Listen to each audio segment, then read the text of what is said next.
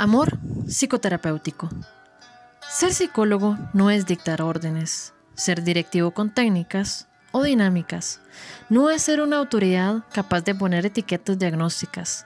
El ser psicólogos nos invita a adentrarnos en el doloroso mundo del otro, es decir, el paciente, más allá de sentir fascinación por la mente humana o sus extrañas conductas. Es tener respeto y amor de trabajar mano a mano con el paciente. Este que viene a abrirse, a confiar en nosotros su dolor, su miedo, su trauma. Amor es lo que debe definirnos, no el poder demandar, exigir o sentirnos más solo por tener uno o muchos diplomas, o por tener incluso siglas de máster, doctor o licenciado. Somos también seres humanos ante todo.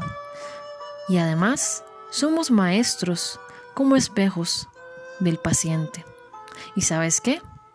Él o ella también es nuestro espejo y nuestro maestro. Por eso, aquel profesional de la salud que se jacte de perfecto, de poderoso y de sabio, aún está en pañales en su profesión, porque nadie es suficientemente perfecto para no aprender de los demás.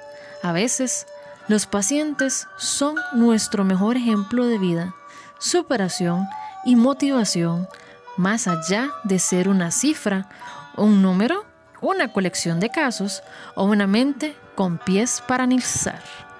Amar, acompañar, saber escuchar y entender, incluso el silencio, nos hace verdaderos psicólogos.